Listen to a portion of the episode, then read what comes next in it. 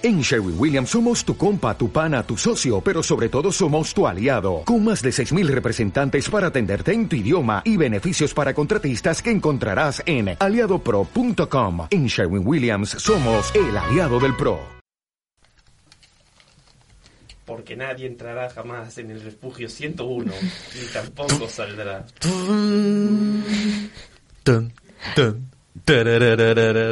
No sé cómo, no sé qué.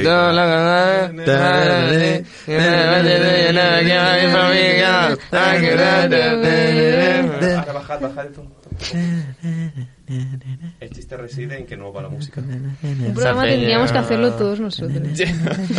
Esa peña, Refugio 101, no sé qué. O sea, ahora, ahora, ahora hemos empezado de verdad. Ahora sí, ahora sí. Ahora sí, esto es- ya esto es canónico grabando. todo. Sí, esto es canónico. Let's go. Pero no, no es lo mismo, es- le, falta, le falta salsa. Refugio a capela. Sí, refugio capel. No está mal, no está mal. Es Es que que- ve- veréis, eh, la música estaba maldita. La música está Porque- maldita. Porque bueno, estamos Contexto, en... contexto. Spooky, mo- Spooky Mes, Sp- Spooktober, Porque ¿sabes? es Spooktober, exacto. entonces no podemos musicar. Nos ha jodido. Pero cuando vosotros lo escuchéis ya habrá música. Claro. Claro. O, o no. O, o- o eso esperamos. O no. Molaría un montón que hubiese música. habréis escuchado la intro dos veces, la de verdad y la que hemos hecho nosotros ahora, pero se supone que va a haber música luego. Ah, no sé. Espero. Habrá, habrá, yo confío. Esperamos. Sí, sí. Y Sí. si no, menuda Que la música empiece en hecho. un momento random del programa. También molaría que empezase ahora. porque nadie entrará jamás en el refugio 101, ni tampoco saldrá.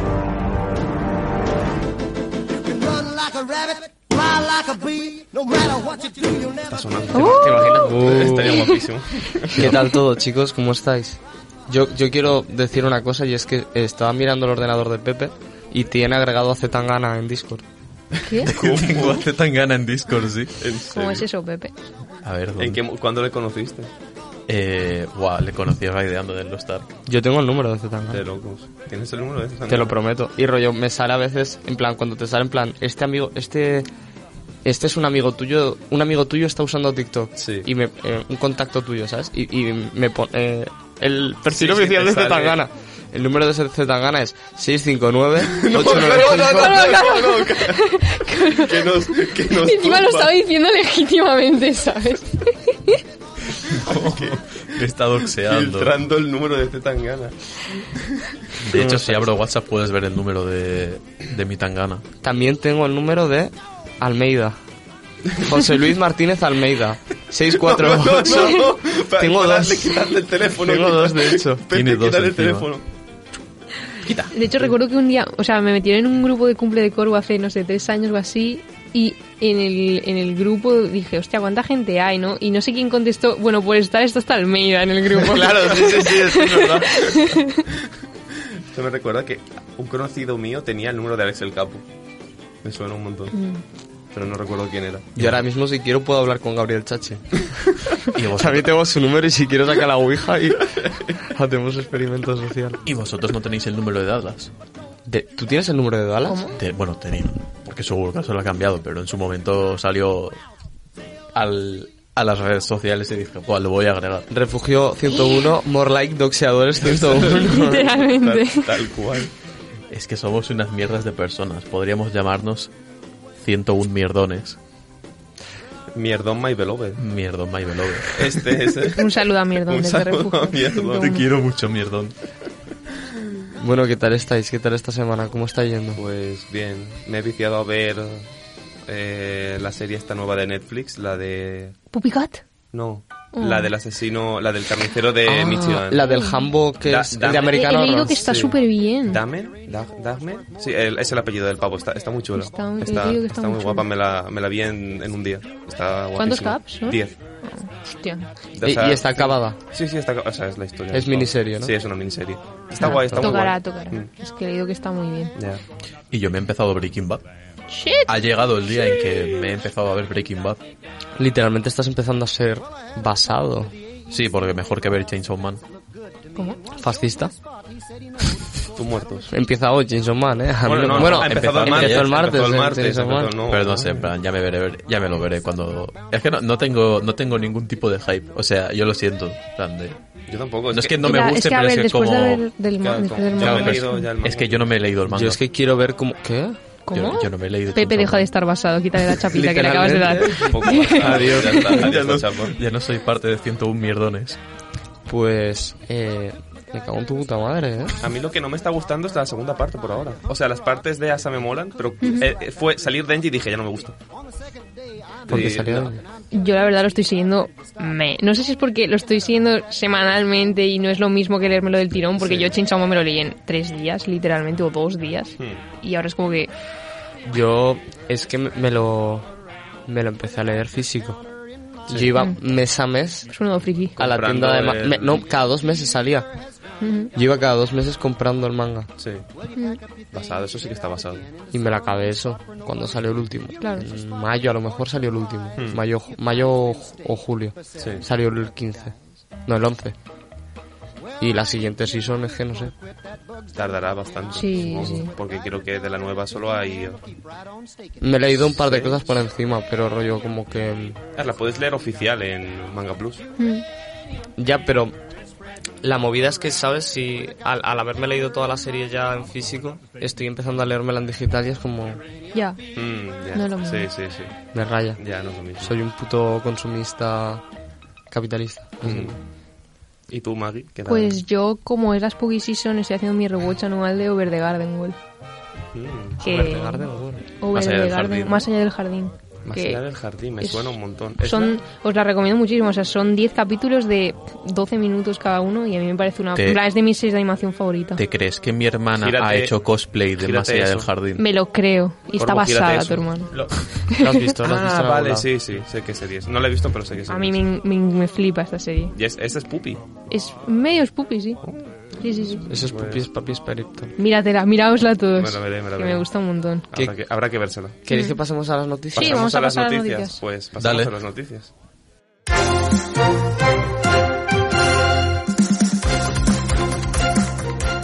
Bueno, buah, increíble. Tan, Chan, tan, chan, chan, chan. tan. Noticias de actualidad en el mundo de los videojuegos. ¿Qué ha sucedido esta Pues la primera noticia. Microsoft revela cuánto gana gracias a las suscripciones a Xbox Game Pass. Son Cuidado. Nada más y nada Espera, menos... espera, espera, espera, espera, espera. ¿Quién se tira un triple? Va, un triple, un triple. Un triple. Un triple. Si me lo tiro yo lo acierto. Con el servicio de suscripción ¿Pero porque lo has de- leído? este. Claro. Yo, con- solo, solo con el Game Pass, Solo con el Game Pass. dos, dos mil millones de dólares. 15 cuatrillones. Más, más que Miguel, menos que Corvo. Vale. Miguel está muy cerca. un billón, un Corvo billón. se ha tirado un triple. Un billón. Un mil, mil, no, cinco mil millones. Cinco mil Menos. millones. Menos, Menos. menos. Pues tres y medio. ¿no? menos. Menos. 2.900 millones. Wow. O sea, tú has estado muy cerca, Miguel, la primera vez. Yo Eh, Corvo ha estado muy lejos. 2.900 millones de dólares en 2021. O sea, es el 18% de los ingresos anuales que recibe Microsoft por Xbox. 18%. Me parece una locura, la O sea, verdad. no estás contando consolas, Mm. Claro. juegos desarrollados por Microsoft, eh, servicio de, del el, el Plus de, Claro, de- aplicaciones. a mí y lo que me sorprende- mandos. A mí lo que me, lo que me sorprende es que solo sea el 18%, pero ese 18% tiene un valor de 2.900 millones. Y eso es apenas una quinta ¿De parte de, cuánto era, cuánto era? de los ingresos de Xbox. ¿Cuánto era? 2.900 2.900 millones. millones. Pues me comes los cojones. Vale. Eh, han hackeado 2K. O sea, 2K Games. ¿Sabéis, Sí. ¿sabéis quiénes Mm. son? Ah. WWE. Juegos 2K, los juegos de baloncesto, ¿no? Y Sí, todo eso. así Sí, es. sí. Y Bioshock. Sí, Bioshock también. Creo que es distribuido por ellos, más que hecho, pero sí, es de ellos. Como a casillas.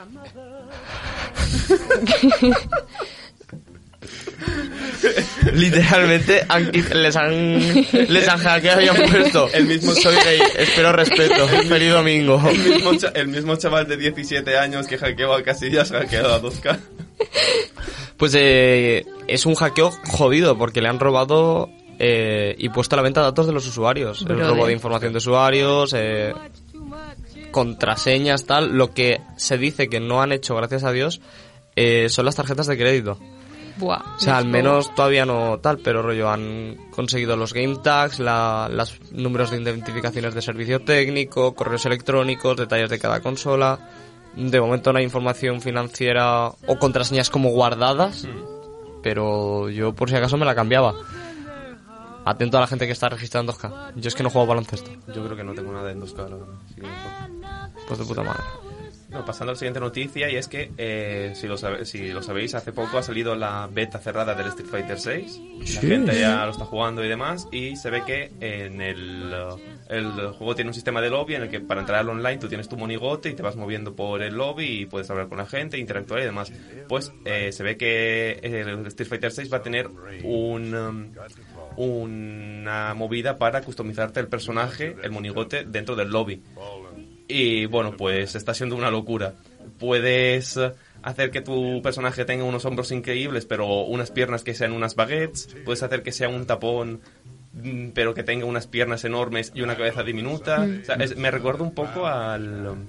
Al, al customizador de personajes de los de no de los no, Del Ark, del Ark. Estaba pensando sea, literalmente es- lo mismo. Es muy parecido a eso. O sea, hay movidas que son rollo que parece que las ha diseñado Oda de, de pavos de 4 metros con una caja torácica que parece eso, un armario de 4x4. Es que cuando lo has descrito, cuando has dicho el tapón, rollo, me, me he acordado de mis personajes del Ark, ¿sabes? Que eran súper bajitos todos y en plan sí. tomazados. Estoy viendo ahora una imagen que es, es una pasada, que es eso, es, una, es un pavo con unos hombros que le medirán 2 metros y de pechos hacia abajo es...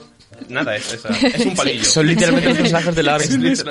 Es, un pavo del ARC y es bastante fan y eso, pues cuando salga el Street Fighter 6 eh, podréis echaros unas partidas y ver a bas- bastantes el Rich Horror en, en el lobby. Me, me apetece muchísimo. Que míralo, Esa tío. imagen, tío. Que son culones. Hay uno que es un culón, tío. El pavo que es- nunca dejó el día de piernas. Ay, pero bueno, ha salido ya la beta del Street Fighter 6 y ya ha salido también Overwatch 2, El, Wow. el mismo Oh my juego. god. el mismo juego 2. Y vaya salida para variar. No es el mismo juego, Porque es el mismo juego, el mismo juego, seis horas más tarde, Ahí está. eh, Esa, esa, esa. se ha visto perjudicado por lo que pues iba a ser obvio, ¿no? De largas colas y demás. Que al principio pues eran colas, pues porque había mucha gente y al final acabó siendo eh, colas en larguísimas porque ya estaban han sufrido un ataque de DOS. Pues que se compre en otro servidor. Exacto. Que no... Los servidores de hay un meme que dice los servidores de Overwatch 2 y pone Aternos. Que se compre un servidor más grande. ¿Qué paso está? Pues hay otro juego que también está ya acabado y ese es God of War Ragnarok. Y bueno, va a llegar a las tiendas el próximo 9 de noviembre. Y bueno, yo personalmente no he jugado el primero, pero, pero supongo que en plan va a ser una de las grandes salidas de este año.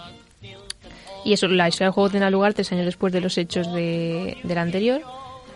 Y pues una, y una duración estimada de unas 20 horas, pero se podrá alargar hasta las 40. Cuidado. Ojo, Eh, eh. Eso está bien. Sí. Porque en 20 horitas yo lo veo un juego... Mm, una duración bastante buena, sí. No paramos de hablar de duración en juegos. Y bueno, vuelvo con una mítica microsección de noticias mía. Y es que hoy venimos a vender humo. Pues nada, chavales. Eh, Phil Spencer ha subido una foto a su Twitter en la cual enseña como su esto gamer, ¿sabes? De su oficina. En la que tiene a un Fallout Boy, tiene movidas de Xbox, de Alan Wake, tiene literalmente una figura del Death Stranding, el Life is Strange, Halo Infinite. Y en la imagen que ha es mandado ha- hay como una especie de dispositivo no anunciado. Que literalmente es, parece un puto router, ¿sabes, rollo? Que puede ser cualquier cosa, pero la gente dice que este nuevo dispositivo han anunciado que a lo mejor es el router que tiene ahí para jugar mientras está en la oficina, podría tratarse de Keystone, una consola de juego en streaming que llevan tiempo diseñando. Eh, Spencer deja pistas muchas veces. Sí. ¿Esto será una pista? A ver, baja un Esto momento. no lo será. La foto, mira. La consola pone ahí, Cloud. No, no, no es esto. Ah, lo de abajo, pero eso es de Logitech. Claro, claro, es, es lo de arriba. Es esto, es esto. La, supuesta consola es esto que está pequeño blanco allá arriba, que podría ser cualquier otra cosa. Tiene una espada también. Sí. No, he visto relevante lo de la espada. Tremendo cacharro. La, la verdad es que era bastante grande. Es una espada para hacerse un harakiri. Na, na, na, no me preguntes si tengo otro piti. Pues ya ha salido el tráiler de Super Mario Bros. Movie. Genuinamente Sí. gracioso. No sé si lo habéis visto, pero eh, luce genial. Yeah. A mí, no, a mí no me gusta. ¿No? A mí no me gusta. ¿Por qué no? El, el bigote de Bueno. Mario es ligera, es 5 centímetros más pequeño de lo que debería ser. Y nos han quitado el culo de Mario. Ah, es que no me he fijado en eso. Pero Bueno, ahora- sí, vale, sigue, sí. Pero eh, bueno, a ver, realmente del plot en el trailer no se ve mucho. O sea, llega Bowser a un mundo que parece helado y hay unos pingüinos que intentan detenerle, que obviamente no pueden con él y roba pues una de las superestrellas estas. Mm. Y luego hay un corte y aparece Mario en el mundo de los champiñones y, y ahí está. Y, y luego ah, sale dos segundos Luigi y ya está. Pero no, no te explica muy bien de qué va y tal. Pero luce súper bonito y, y no sé, ole, a mí me gusta un montón. Sí, se ve increíble. El dobla- y el doblaje no Y pinta nada mal. El ¿eh? doblaje, Mario es Chris Pratt, eh, Peach es Anya Taylor-Joy, what the fuck. Mira, sincer- sinceramente, en plan, el doblaje en español me gustó mucho. El latino lo he visto y está bastante bien. El inglés, en plan, estaba de- del carajo hasta que llegó Chris Pratt y dije, es que no pinta nada aquí, tío. Es que no pinta nada aquí. No que tiene... Si tienes el Priahu, ¡Wow! O sea, no. ¿Por qué no eres tú, Pero de- deberíais, deberíais centraros en lo bonito y es que Bowser es Jack Black. Sí, Pero, Y eso va, eso va a ser mágico. hemos ganado. Ya, Una victoria más para la clase obrera. así es. Pasando a la siguiente noticia, eh, Doom lo ha vuelto a hacer. Y diréis, ¿qué ha vuelto a hacer? Pues ha, ha logrado ser porteado a, a otra cosa. Digo a otra cosa porque, bueno, eh, no sé si ya sabéis. Yo, yo creo que Doom es como el juego que más veces ha sido porteado de la historia. Doom ha sido porteado de Refugio 101, pero no lo sabemos. Exacto, o sea, ha pasado de estar porteado de, de mil consolas y plataformas a la BIOS, ha estado porteado en la BIOS, ha estado porteado en una calculadora, ha estado porteado en un tractor, Eh, eh, ha estado porteado en un tractor y ahora ¿En qué han un, porteado? un, chava- un desarrollador llamado Samperson en Twitter eh, lo ha conseguido portear al Notepad. Al Notepad de Windows. Al blog de notas. Al blog de notas. Y Por- corre a 60 FPS. O sea, en el Notepad te es- corre mejor que en el tractor. te corre mejor que en el tractor. Mi puto padre. Y, hostia, en plan, se ve del cara- O sea, no se ve el carajo porque en plan, son como caracteres ASCII y el blanco y negro como que cuesta un poco ver las cosas, ¿no? Pero, joder, dijo que en- dentro de unos días ya lo, lo, lo lanzará al público, ¿sabes? Que ahora está puliendo detalles y demás. Pero, pues, joder, tío. Es que... Cuidadito, tengo es que está ganas de cuidadito. Quiero probar esta mierda, tío. ¿Sabes también qué quiero probar yo, Pepe? ¿Qué Tus labios. Pues, bueno, no quiero probarlo porque ya lo he probado, pero otra Bueno. vez el Persona 3 porque ya se ha anunciado fecha para el Persona 3 y el Persona 4 Golden eh, para Play 4, Xbox One, Xbox Series XS, Nintendo Switch y PC y saldrán el 19 de enero de 2023. Está ahí ya. Basadísimo, rollo ganas. Ya. Un montón de ganas porque el 4 no lo he jugado y el 3 me puto flipo y uh, El, el 3 yo no lo he jugado. el 3 está muy chulo. Pero el 4 podrías ya haberlo jugado. Sí, pero no tenía, no sé, como estaba pasándome el 5 antes. No pues, pasa nada. Entonces, Con- totalmente comprensible. ya cuando salga ya me lo pillaré y demás. Es más, el Golden este que va a salir sí que va a estar en español, creo. Uf, pues entonces yo también me lo... Es que yo lo tengo, pero se lo pasó mi hermana, yo no. Hmm. Porque digo, es que qué pereza leer en inglés, tío, rollo. No me cuesta ver en plan... Tengo que hacer mucho más esfuerzo mental. y no estoy para eso. Sí, pues llegarán en español porque sí, me suena que lo, lo dijeron, que iban a estar en- traducidos. Pepe. Son ¿y dos su- grandes juegardos, pero creo que no llegan a ser tan grandes como la... Como tu pene. No, mi pene, chico. Eh, no son tan grandes como la contraputísima RTX 4090. Ya hablamos de la semana pasada, de más o menos eh, la 4090 y sus especificaciones, pero es que ya, los, ya hay creadores de contenidos que la están recibiendo y pedazo de cacho de trozo de puto mazacote, tío. O sea, ¿tú has visto esa mierda? O sea, no, no- no he hay escuchado una ninguna una descripción mejor, Pepe, te lo prometo. O sea, vaya pedazo de, de, de tanque soviético. Es el puto cañón. ¿Cómo se llamaba el cañón este que. ¿Cañón Gauss? El cañón Gauss, tú. Eh, lo pones al lado y la 4090 es más grande. Y eso que el cañón Gauss es, es el- la, la pieza de artillería más grande que se ha creado en la historia. Es Pues, igual, igual no es tan grande, ¿no? Pero lo pones al lado de una Xbox Series S es igual y la, la 4090 es un pelín más grande. O sea, tiene 304 milímetros de largo por 137 de ancho por 61 milímetros de, de grosor. Pero eso en qué ordenador cabe, tío, rollo. Estás metiendo una Xbox dentro de tu ordenador, hermano. Es literalmente gigante, tú. Es un cacharro. Es un pedazo de cacharro. Es que mira eso, ¿no? Es, es científicamente Y- hablando... y, esta, y esta solo es la que tiene dos ventiladores, que es el- la, la edición de Founders. Ya luego Porque salga cuando la la de que 3 tenga- y demás... la que tenga- las que tengan tres ventiladores porque se las pasan a las marcas y demás, cuidado. ¿Dónde cabe eso, tío? ¿En qué ordenador entra? En un ordenador no, pero yo sé dónde va a caber. Empieza por mí, llegaba por culo. Eh, ya hemos acabado las noticias, Hemos ¿no? acabado las noticias, ¿sí? Sí. Hoy... Hoy toca sección. ¿A quién le toca? ¿Sección a quién? ¿A quién le toca? Creo que Pues- hice spoiler la semana pasada. Sí, hiciste spoiler, me, Ah, to- hago- me toca, me hago- toca a mí. ¿Hago spoiler de, lo- de la que viene? No, porque no, No. lo- No, lo porque no lo sabemos. No, No, lo ah, sí sabemos. no lo ahí no puedes hacer spoiler. Yo sí que lo sé, Sí que lo sabes. ¿Sí? pero no voy a hacer spoiler. Vale, De...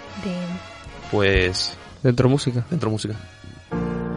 Why try to step back in time to when our lives felt more simple?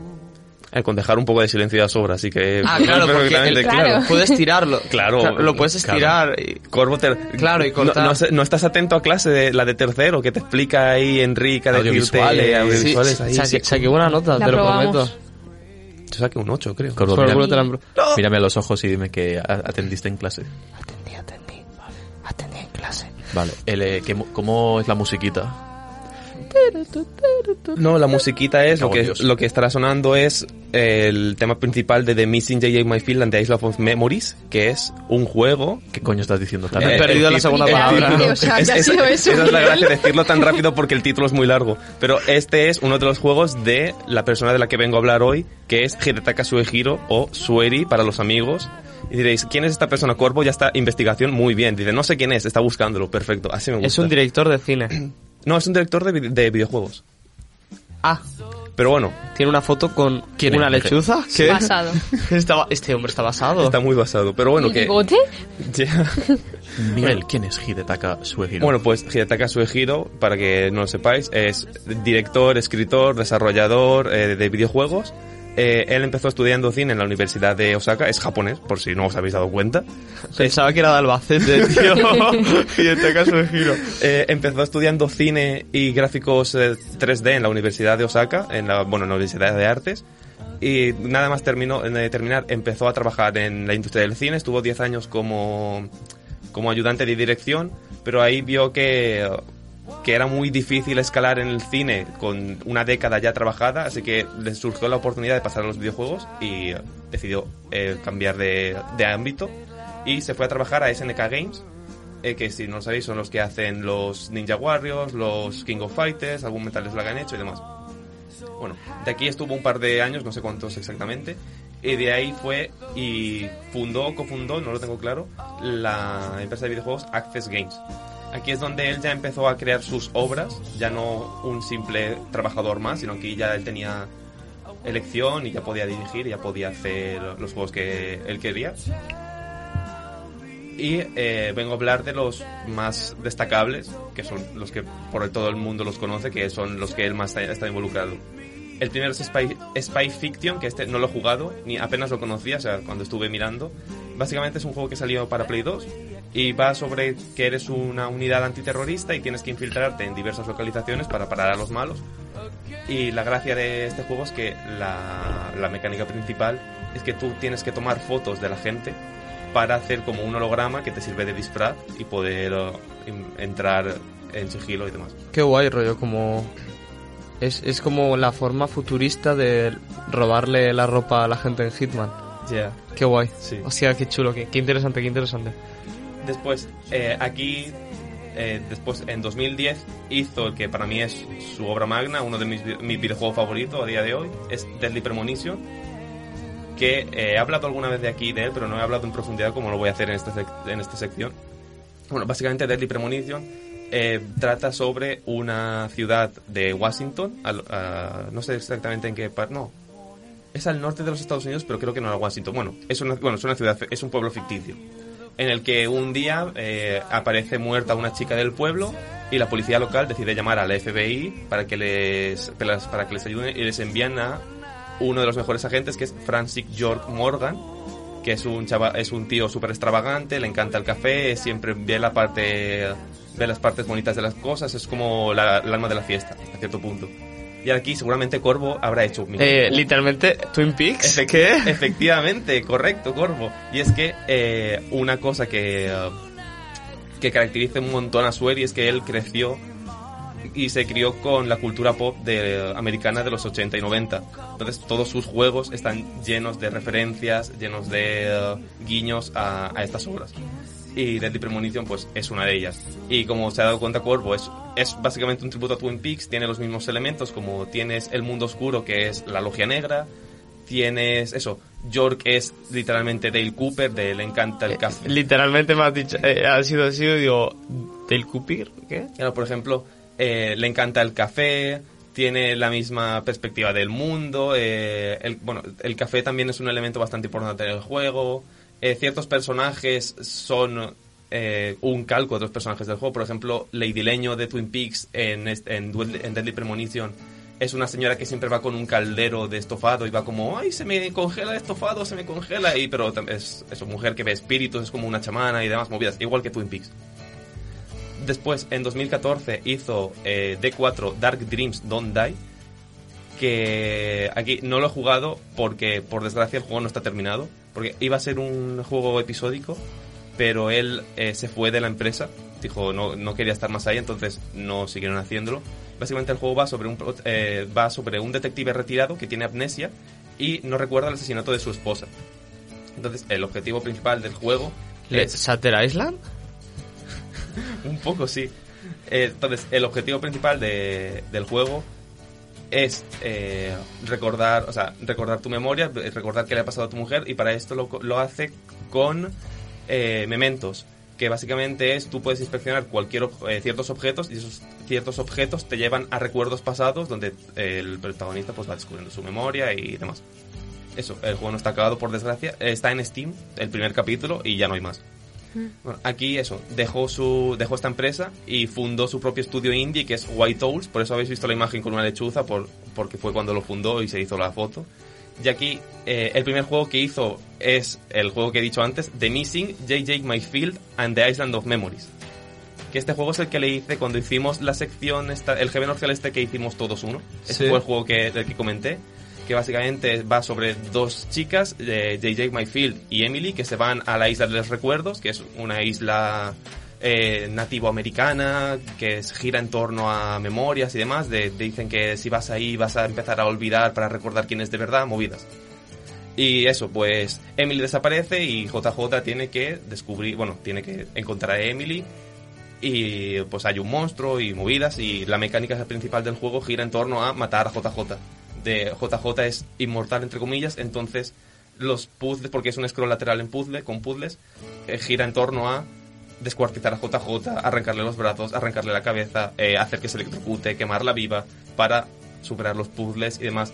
Y esto es una característica eh, o sea, brillante de Sueri que consigue que esto, que es lo que comenté en su momento, consigue que esta mecánica tan grotesca al final del juego, o sea, cuando ya sabes lo que está pasando y por qué está pasando, es algo precioso. El hecho de matar a la protagonista, mutilarla, hacerla pasar las canutas, es algo de- es preciosísimo. Suena, suena muy mal, pero de O verdad sea- es, es, es precioso. Es un juego un poco de Psycho Killer que es que sé, ¿eh? ¿Cómo? Que es un juego un poco de Psycho Killer que es que sé. ¿Qué es que sé? Psycho Killer, que es que sé. Es, es una broma. Pero es un poco rara, ¿sabes? En plan... ¿Tienes algún otro chiste más que decir? No, pero... Bueno, de aquí luego en 2020 hizo la secuela, secuela y precuela a la vez de Deadly Premonition, que es Deadly Premonition Dios A Blessing in, Dis- in Disguise, que aquí en, uh, en el juego en Deadly Premonition 1 su inspiración era Twin Peaks en Deadly Premonition 2, este no lo he jugado por desgracia, los demás sí, menos el Spy Fiction. El Deadly Premonition 2 se inspira un montón, o sea, su fuente de inspiración es True Detective, que no la he visto la serie, pero... Pero a mí me gustó mucho. y según tengo entendido, este juego pues tiene menos contenido, pero la historia está bastante bien y, y demás. O sea, no lo he jugado, así que tampoco puedo hablar mucho de él. Y luego, eh, su último juego, que es del año pasado, de 2021, es The Good Life, que tiene una jugabilidad y unas mecánicas muy parecidas a Deadly Premonition.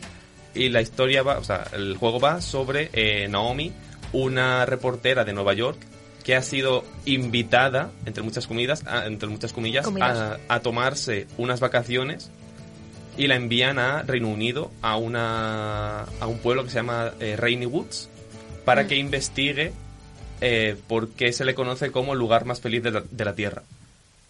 Y aquí pues esto no es mucho spoiler, esto es literalmente el principio del juego. Eh, Naomi descubre que todas las noches todos los habitantes del pueblo se transforman en perros y en gatos. Bro. Sí. Y eh, a raíz de esto Naomi eh, consigue también los poderes y eh, la mecánica es que tú puedes transformarte en perro y en gato y esto pues son- tiene mecánica, cada, Mm. cada animal tiene mecánicas distintas para avanzar en los puzzles, seguir en la historia y demás. Entonces, en todos estos, esta- estas son las, las, todas las obras de Suri, las más grandes. Porque luego sí que es a lo mejor diseñador, no sé pero estas son las que él dirigió, escribió y produció. Entonces, en todos estos juegos eh, se perciben marcas de autor como Sueri, de, de. Porque creo que no lo he dicho al principio, pero Su- Sueri es un autor de.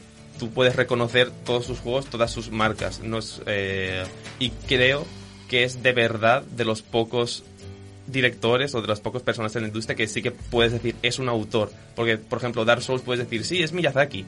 Pero todos sus juegos se ven igual, porque literalmente es el mismo juego. O sea, con muchas comillas, pero visualmente es el mismo juego.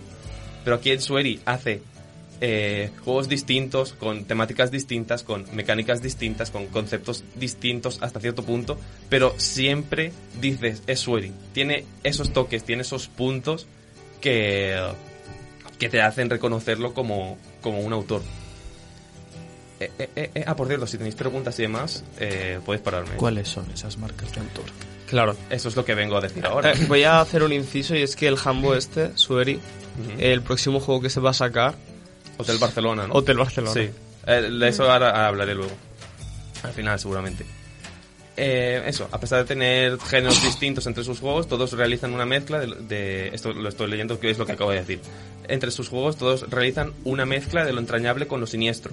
Eh, así como distintos sentimientos opuestos, ya sea el dolor con la felicidad. Eh, en modo que. De modos que son muy pocos comunes en los videojuegos.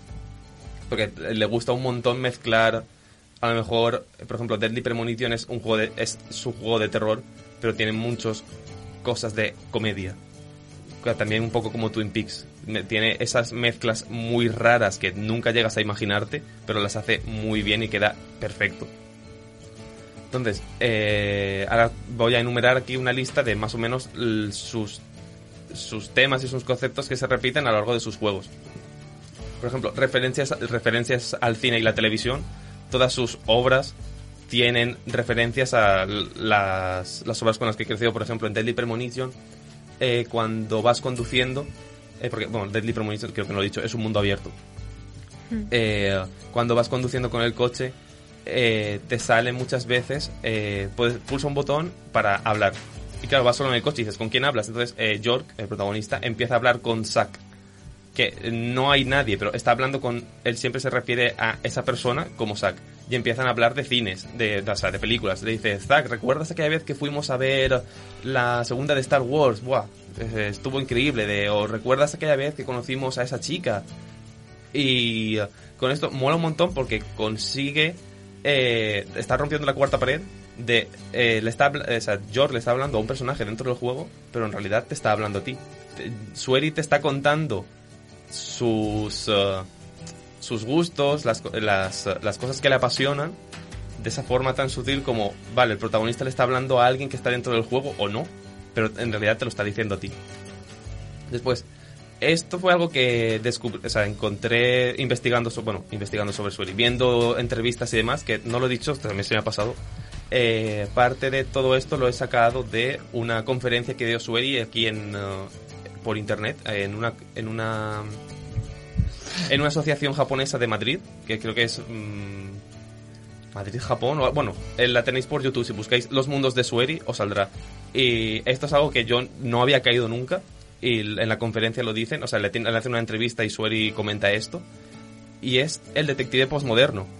Básicamente que eh, a las obras posmodernas de detectives eh, se consideran una narrativa compleja, ya que estas historias eh, tienen como característica que el misterio se utiliza como una excusa para explorar al protagonista, que es el detective. Que esto le pasa a Twin Peaks, le pasa a Seven, le pasa a Memento, le pasa... El misterio es como una excusa Claro. para conocer a un protagonista. Efectiva, efectivamente, al final es, el, es para incitar a entrar dentro de la psique del protagonista. Eh, eh. Qué curioso, me gusta eso. Pero tiene como que el misterio que se utiliza como se, utiliza como una excusa para explorar otros temas como reflexiones eh, metaficcionales y comentarios al género detectives. En estas historias a menudo el propio misterio es el detective mismo, eh, donde, se donde la solución al crimen queda en, eh, en segundo plano. Por ejemplo, esto se ve muy caracteriz- muy reflejado en sus obras con, por ejemplo, Zack, de lo que os he dicho. York le habla a una persona, pero esa persona no existe, no está. Entonces, al final, eh, parte, el- parte de la trama de Deadly Premonition gira en torno a ¿Quién saber, es Zack? saber quién es Zack y por qué York le está hablando a esa persona.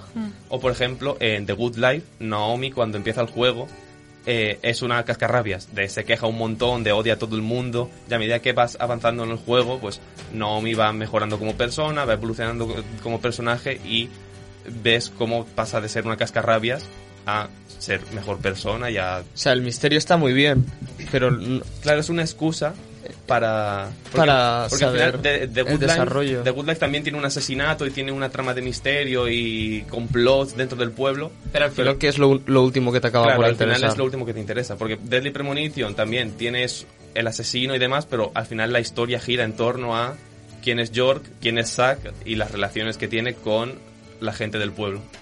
Y o sea, eso es una pasada. Después también eh, los dos mundos. Eh, porque en todos sus juegos eh, no solo presenta dualidades entre los personajes, como es, por ejemplo, York y Zack, Naomi como, como un perro o un, o gato, que es buena persona o es mala persona, o incluso en The Missing J.J. Myfield y and the, and the Island of Memories, también va en parte de descubrir quién es. JJ tiene que descubrirse a ella misma de quién es en realidad y uh, aceptarse como, es de verdad. Eh, entonces, no solo tiene esta parte de dualidad con los personajes, sino que también la tiene con su mundo. Por ejemplo, como he dicho antes, en Deadly Premonition eh, tienes el mundo normal y tienes el mundo oscuro, que es la logia negra de, Twin Peaks. En The Good Life tienes la vida como perro y como gato. Y en, bueno, lo que he dicho, y en The Missing, la dualidad de JJ tienes que descubrirse quién es ella de verdad. Eh, después, eh, que el verdadero misterio del juego no es el propio caso, sino quién es el protagonista. Como he dicho antes, revelar quién es, o sea, descubrir quién es Zack en uh, Deadly Premonition o que JJ se encuentre a ella misma y se acepte y demás. O sea, de, de The Missing no quiero hablar mucho porque la gracia es jugarlo y, y ver todo lo que tiene. Y después, la extravagancia dentro de la normalidad. Que esto es igual que Twin Peaks. En Twin Peaks todos los personajes son súper extravagantes, pues eh, Sueri hace lo mismo. Eh, por ejemplo, eh, otra cosa que le gusta mucho hacer Sueri es eh, usar mecánicas que estén relacionadas con acciones cotidianas del día a día. Por ejemplo, mecánica que está en Deadly Premonition y en The Good Life es ducharte y cambiarte de ropa. Y es, ¿qué, ¿qué sentido tiene esto? Pues si no te duchas en ambos de estos dos juegos, en estos juegos, cuando vas a interactuar con el PC a lo mejor te dicen, hueles a, hueles a choto, dúchate, cámbiate, ayer llevabas la misma ropa. Entonces, eh, claro, es... Porque en la vida real pasa lo mismo, de si ahora Corvo viene sin ducharse, a lo mejor no viene sin... Cuidado, ¿eh? Cuidado. Cuidado. Eso pues, a lo mejor le decimos, Corvo, cuídate un poco, ¿no? Quiérete. Eh, y demás. Tomar, el- tomar café eh, en Deadly Premonition les, le aumenta las, las, eh, las características a York. Esto también es referencia a Twin Peaks de cuando Cooper bebía café, veía el futuro y, y movidas. Y esperad que revise las notas. Eh, que alguien llene, por favor, rápido. Vale, la, te- la tengo, la tengo. Luego, en The Good Life también hay una mecánica que es, eh, bueno, como he dicho, Naomi es una reportera y va siempre con su cámara de fotos. Pues una de las mecánicas es, eh, para conseguir dinero, es subir fotos a Instagram.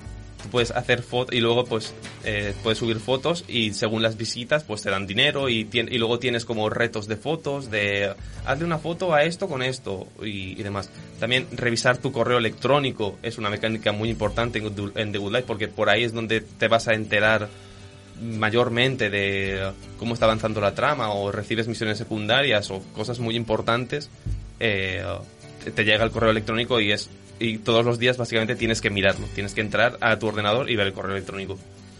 Entonces, con todo esto lo que quiero llegar, mi, mi conclusión, mi punto es que eh, es un autor que, como habréis visto, tiene un montón de temáticas, tiene un montón de conceptos, tiene un montón de, de, de- de cosas. De, no todos sus juegos son de terror, a pesar de que tienen conceptos y eh, argumentos narrativos que sí que podrían considerarse de terror, pero realmente su único juego de- bueno, sus únicos juegos de terror son Deadly Premonition, el 1 y el 2. Pero eh, para, por lo que para mí es uno de los mejores directores de terror y fácilmente la persona que mejor hace el terror psicológico a día de hoy, es por esto mismo. De todas sus mecánicas, todos sus conceptos giran en torno a eh, las personas, sus personajes. Entonces, la gracia del terror psicológico es eso, de no tienes que, no, el terror psicológico no consiste en dar miedo por, oh, un bicho o un susto, sino consiste en que empatices con sus personajes y seas capaz de decir, joder, eso me pasa o, bueno, eso no me pasa, no, pero Que decir, sea, "Buah, soy yo literal. más o menos, claro, sí, de que seas capaz de, de empatizar con lo que De está pasando. reflejado en alguna claro, verte reflejado, empatizar con las situaciones y eso, porque al final es eso, Deadly Premonition, eh, los monstruos ya no, los monstruos no importan, el asesino no importa, lo que importa es Los personajes. los personajes, quién es York, por qué, por qué York eh, termina, por qué al final York también está medio involucrado en los casos, por qué él recuerda cosas cuando supone que él nunca ha estado ahí y, y todo eso, y es eh, con estas, todo esto que he dicho, Sueri hace que empatices con todos sus personajes y cuando pierdes a un personaje o le pasa algo, te duele de verdad. Dices, joder. Hmm. O sea, es como si le hubiesen hecho algo a mi amigo de, de, de verdad. Qué guay.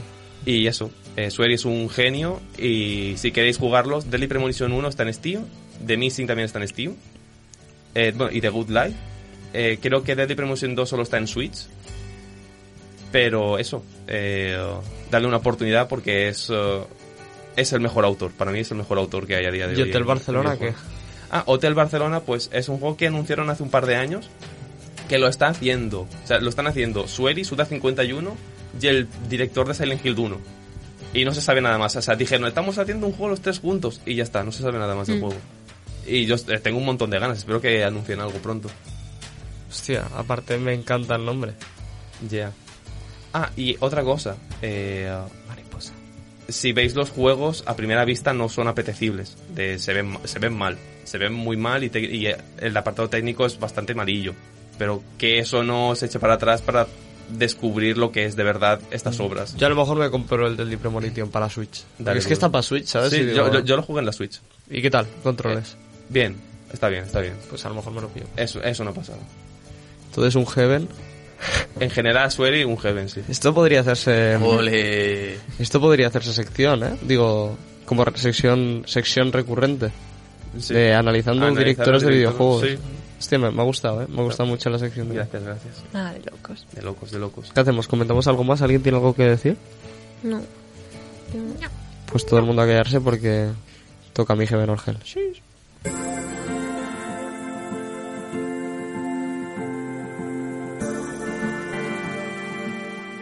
Esa peña, ¿qué es lo que? ¿Qué es lo que dice mi gente? ¿Qué, Lo que más me he preparado de hoy es la intro. Claro, no porque haga una intro muy espectacular, sino porque simplemente es lo que más escribí, porque cuando estaba escribiendo sobre este juego, como que se me veían muchas imágenes, muchas ideas a la cabeza de cosas que hablar y tal, y pero rollo no podía como acallar nada, ¿sabes? Rollo estaba escribiendo y digo, ay, pero esta otra cosa, y estaba escribiendo y digo, ay, pero, o sea, em- empecé a escribir sobre la otra cosa y luego dije, pero no te olvides de esto. Mm. Entonces como que mi cabeza petó durante un segundo Y por eso este Heaven or Hell creo que no, no es que esté poco preparado, pero es el que menos guionizado tengo. Tengo claro las pautas que tengo que seguir y tengo las cosas que tengo que seguir, pero he preferido rollo que me vaya saliendo todo más natural, porque es que este juego es un puto lío. Sí. ¿Vale? Comprensible. Hoy vengo a hablar de un juego, pero voy a leerme la intro que me he hecho porque me ha parecido graciosa. Eh, he estado dos semanas en, en la oscuridad, en las sombras de Refugio 101. No, no he salido en, los, en las secciones ni en los Heaven or Hell. He estado apartado, he estado infectado. Pero he vuelto con muchísima fuerza y con ganas de revivir videojuegos y todas esas cosas. Así que para celebrar la Spooky Season, yo también he decidido hablar de terror y os, y voy a traer un juego que da mucho yuyu. Pero no es un simple juego de miedo. ¿Vale? Esto hay que quedar claro. Es un juego de miedo, pero a la vez no. Yo creo que también iría un poco por lo que hemos estado hablando antes de la sección de hablar un poquito más del personaje que de la historia tal cual, pero es que tiene tantas cosas a la vez que yo os voy a comentar todo lo que he jugado, todas las experiencias y todo lo que a mí me ha parecido y ya vosotros adivinéis qué clase de juego se trata. ¿Vale? Vale. Hoy vengo a hablar de Who is Laila. Who is Layla? Se llama así el juego. Todos. Bien, Sí. ole, sí, Corvo, Pero ¿quién es que Laila? hablase. Eh, es- es- ¿Quién es Laila? Es como la pregunta más importante que te vas a hacer durante todo el juego. O sea, Laila es... Voy a pasar con esto luego, pero la pregunta de quién es Laila es la más importante de todo el juego y la más extraña. Who is es un juego desarrollado por eh, Heaven's Garage, un estudio de desarrollo indie, y es un juego de terror en primera y en tercera persona. Primera y tercera persona. Así es. Eh, voy a explicar un poquito cómo es la trama. Y es que eh, la trama, es, lo que ellos escriben en Switch.io es: La vida nunca ha sido fácil para William, pero hoy es especial. Una chica llamada Tenia Kennedy de repente ha desaparecido. Y lo único que saben los amigos de Will es que él fue el último en verla. Vale, ya nos está planteando una historia de misterio pues básica, ¿no? En plan, de repente ha desaparecido una chica y este personaje ha sido el último en verla, pero él no sabe qué está pasando. Él que somos nosotros. No sabe qué está pasando. ¿Qué pasa? Que esto es lo puto mítico de cualquier historia de terror, de cualquier historia de misterio. Pues ahora mismo entramos en el gameplay. Nuestro jugador, el- la prim- lo primero que nosotros vemos nada más jugar el Who is Layla es como un apartado gráfico muy del World of Horror, que creo que hablé aquí ya. Pues sí, en plan muy pixel art, muy to- todo es pixel art. ¿Vale? Y todos los días comienzan así, en plan, ay, me estoy me estoy divagando, estoy divagando, perdón. Lo, lo, lo que le hace diferenciar este juego de cualquier juego de misterio es su mecánica principal. Sí. Nosotros a lo largo de este juego lo que estamos haciendo es eh, Lila. No Laila, Lila. Ah, vale, es que como habías dicho Laila. Sí, pero es que creo que se pronuncia así. Y es que me ha salido, es que estaba buscando Who is Laila y me salió un personaje del Genshin. Por favor, sigue. El- lo que hace el misterio, o sea, lo que hace diferente a cualquier historia de misterio normal es el, el gameplay principal. Y es que nosotros lo que tenemos que jugar aquí es mover la cara del personaje. Nuestro personaje es capaz de representar emociones. Sí. Entonces nosotros tenemos que ayudarle para poder representar estas emociones. Ese es el gameplay principal de todo el juego. O sea, nosotros se basa en ir de un sitio a otro y moverle la cara al tío para que sus emociones reflejen una cosa en las conversaciones. ¿Tú mueves al pavo o el pavo se mueve solo? El- tú puedes mover al pavo, pero lo importante es mover la cara. Sí. ¿Sabes? O sea, el pavo puede moverse a cualquier lado, pero no va a influir nada. Lo que influye es cómo mueve la cara. Sí.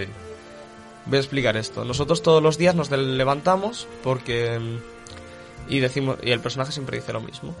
Para mí es difícil representar emociones. Envidio a la gente que puede hacer caras naturalmente y mover todo eh, naturalmente. Yo tengo que tomar una decisión cada vez que tomo un músculo. Esto ya nos está planteando desde el motivo de la historia el gameplay del juego. Mola saber que el chaval tiene algo en la cabeza que le complica el, el hecho de mover la cara y somos nosotros los responsables de moverle la cara. Y te dice cada vez que voy al baño, eh, como que ejercito mi cara para saber qué enseñar hoy. ¿Por qué digo que cada mañana repite esto? Porque el juego es un juego con muchos finales y que tiene muchísimas vías. Nosotros en este juego lo que vamos a estar haciendo siempre es como intentar llegar a un final, eh, pasar el día como podamos y luego volver a empezar para ver otro final. ¿Qué pasa con estos finales? Que como que dentro de lo que cabe no son exclusivos entre sí. Hmm. O sea, yo puedo haber llegado a un final, pero hay otro final que se complementa con ese final. Esto se ve muy bien representado porque nada más nosotros acabamos con un final de, del juego, nos dan una carta de tarot, de los arcanos mayores. Hmm. Eh, estas cartas después se pueden interpretar con un personaje, pero no voy a hablar de esto porque es un spoiler muy grande. Sí. Pero estas cartas que nosotros recibimos cuando completamos un final son interpretables y se habla un poquito de cómo va la historia. Vale, es, es- es muy curioso esto, rollo. Nosotros lo que estamos haciendo es como desentrañar la historia de quién ha matado a Tania a través de distintas opciones que es, eh, vale, vamos a empezar el día, ¿vale? Vamos a mm, imaginarnos un gameplay normal. Estamos empezando el día del Juiz Laila. La vista eh, que he dicho primero de tercera persona eh, no es una vista de tercera persona tan cual, es literalmente la del Resident Evil 1 Sí. planos fijos, planos muy angulosos, ¿no? Planos que como que te intentan transmitir terror. Y nosotros vamos caminando. La- todas las mañanas siempre tenemos que hacer lo mismo. Coger la bolsa de basura, bajar abajo, tirar la bolsa de basura y coger el bus. Donde cojamos el bus es cosa nuestra. Hmm. O sea, hacia dónde vayamos. Al principio solo tenemos una, una opción, que es ir a la escuela. ¿Qué pasa? A lo largo que nosotros vamos jugando en este juego, vamos desarrollando más opciones. Más opciones que la próxima mañana Estarán disponibles. estarán disponibles. Entonces, el, el juego está jugando con esto todo el rato, en plan de, vale, eh, hemos conseguido unas llaves que antes no teníamos y hemos descubierto esta ubicación. Vamos a ver qué podemos hacer con estas llaves y esta ubicación. Entonces, al día siguiente, cuando nos acabamos de terminar la partida de X forma, cogemos las llaves y nos vamos ahí y vemos qué pasa. Hostia, qué guapo. Esto lo que genera es eh, que haya una multitud de historias que parece que te están liando más, pero lo que está haciendo es como ir poniendo pequeñitas piezas de un puzzle que tú tienes que ir descifrando para saber, primero, quién ha matado a Tania y segundo, quién es Lila. Hmm. Vale. Em, el juego tiene una cosa muy graciosa, que el juego se basa mucho en esto, rollo... Está limitado en cuanto a su gameplay al fin y al cabo. O sea, tú en este juego te estás moviendo de un sitio a otro y desvelando el misterio. Hmm. Y lo único que haces es, eh, en conversaciones, tú no dices nada en las conversaciones, tú simplemente representas las caras. que puede parecer, digo, bueno, representar una cara puede parecer fácil, es jodido. Es muy jodido. ¿Por qué? Porque el personaje muchas veces le están diciendo algo Hmm. y a lo mejor se ha acordado algo, tu personaje, algo que, que tú no sabes Sí. aún antes de desentrañarlo. Claro. Entonces, el personaje cuando tú estás intentando hacer una facción, de repente te cambia la facción. De repente empieza a sonreír porque sí. Y, y tú necesitas mostrar a lo mejor sorpresa, porque te está diciendo, sabemos que tú eres el último que vio a Lila, y de repente tu personaje sonríe, él solo. Entonces tú tienes que cambiar esa expresión para representar lo que tú necesitas representar en ese momento. Sí. Porque lo que tú estás representando en cada momento es lo que te va a hacer llevar por un camino u otro camino. Este juego hace una cosa muy graciosa, eh, por lo que estoy diciendo. ¿Cinco minutos? De Vale. Hostia, a rusear. No. Em, porque... mm, Porque... Vale, voy a, voy a explicar esto muy bien, ¿vale? Porque solo tenemos cinco minutos.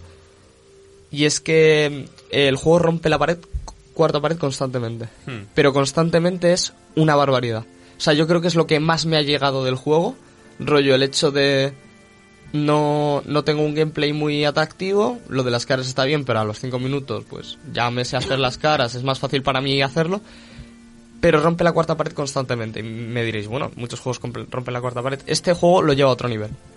Lo lleva a otro nivel porque, por ejemplo, de repente estás llegando al final de una cosa y te sale un link de Steam. Lol. Un link de Steam para un juego gratis, un DLC gratis, que se llama el Daemon. El Daemon es un ejecutable que tú ejecutas mientras estás jugando al juego y cuando estás llegando a zonas que tú ya habías pasado, de repente te habla. Qué ese Damon de repente te habla y te dice una cosa sobre este juego. De repente te dice, eh, esta es la fecha en la que pasó esto. ¿Sabes? Entonces, pam, te está metiendo otro ejecutable para volver a jugar el juego. También dentro de los archivos del propio Damon hay una carpeta con una contraseña que puedes llegar que, a un sitio que habías visto antes pero no habías podido Sí. El hecho de tener el Daemon también te crea cosas dentro del juego real. Rollo, de repente una llave que el Daemon te dice que está ahí, tú no la habías visto antes. No estaba antes de instalar el Daemon. Y el Daemon es el que te dice, aparte, em- empieza a sonar en tu ordenador como alguien hablando con una voz súper espectral y súper jodida y te deja loco. Aparte de esto, eh, otro de las rupturas de la cuarta pared, después de coger el Daemon, coger la llave, puedes abrir la taquilla de, de, de Tania, la chica que ha desaparecido. Cuando coges la tapilla, ves un móvil bloqueado y ves un mensaje que es, acuérdate de mi Twitter, arroba no sé qué. Qué guapo, tío. Te metes en Twitter y es el perfil de la tía en Twitter. El perfil de la tía en Twitter, que dentro de esto hay una imagen de un gato con un collar, con un patrón. Ese patrón que tú te has encontrado en Twitter dentro de la foto de un gato es la contraseña de su móvil.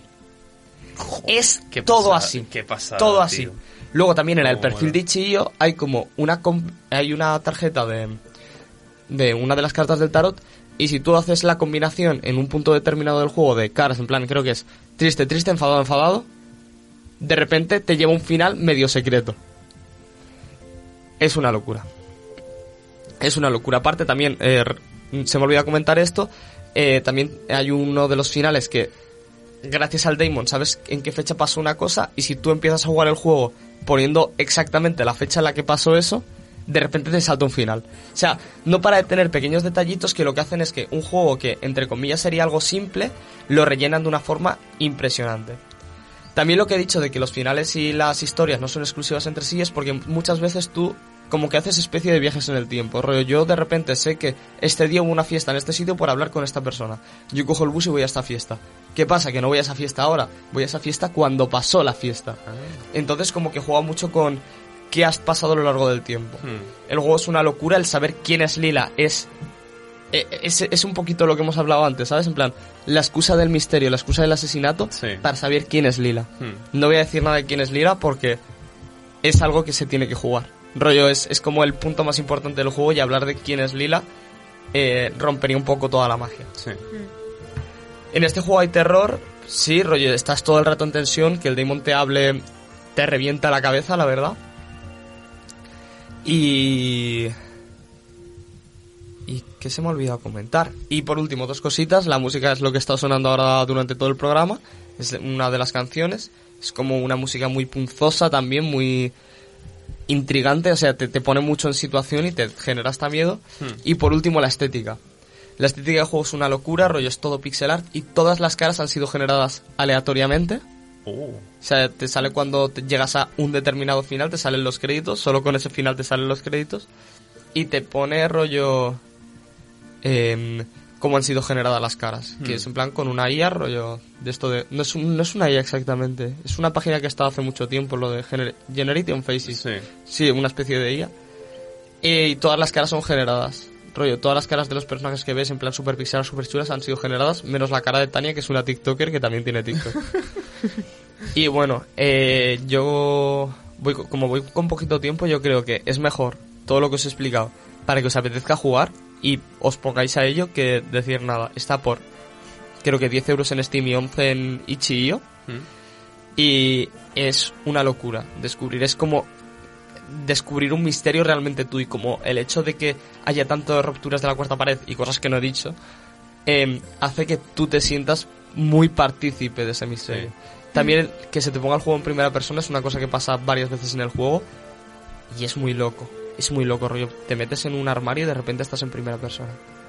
También hay como determinadas animaciones durante todo el juego en, en pixel art que, que son preciosas. O sea, estéticamente es un juego una locura, la música es una locura, la historia es una locura, cómo utiliza sus limitaciones, que es no tener un gameplay a lo mejor muy currado, muy tal, para eh, buscar otras formas. Ah, yo creo que este juego es un heaven, como una catedral, un 10 de 10, rollo, ha sido una de las mejores experiencias jugabilísticas que he tenido en todo 2022. Hostia, qué guapo. Ya ha sido, es una cosa. Me lo voy a pillar, eh. Mm. A veces se te hace repetitivo porque rollo, como intentas buscar todos los finales, Mm. como que tienes que repetir muchas cosas, pero es que el descubrir, luego de repente ir con esta persona que te interpreta las cartas del tarot y que te explique una cosa sobre los finales, es impresionante. Y hay un, con este tío de repente pasa también una cosa que te deja el, ya roto, o sea, es un increchendo todo el rato este Sí, juego. Qué guapo. qué guapo. También Recuerdo un poco un escape room también, ¿no? Sí, O sí, sea, sí, sí, sí, sí. Sí. De buscar pistas, de... Mm. A mí sinceramente me ha gustado mucho. Y os lo recomiendo a todos. A ti, Miguel, te va a encantar. Me lo voy a jugar, pero vamos de cabeza. el Tiene muy buena pinta, sí. Y bueno, con esto acabamos el programa. Que vayamos cerrando, sí. Sí, cerramos. Sí, sí, hay que tenemos cerrar que- ya. tenemos que cerrar ya. vamos, nos vamos. Está sonando el bayoneta, madre increíble. Muchísimas gracias a todos por escuchar el programa de hoy. Recuerdo 101, ¿qué día? Todos los jueves de 11 a 12 y de 6 a 7 en diferido ¿Y cuándo en Spotify? y los viernes o sábado en Spotify que no sé por decir pero el de la semana pasada aún no lo subí pero sí No pasa nada. a ver si hoy lo subo Cuando se pueda. exacto Muchísimas gracias a todos por escucharnos y nos vemos la semana que viene. un besazo Chao. Chao.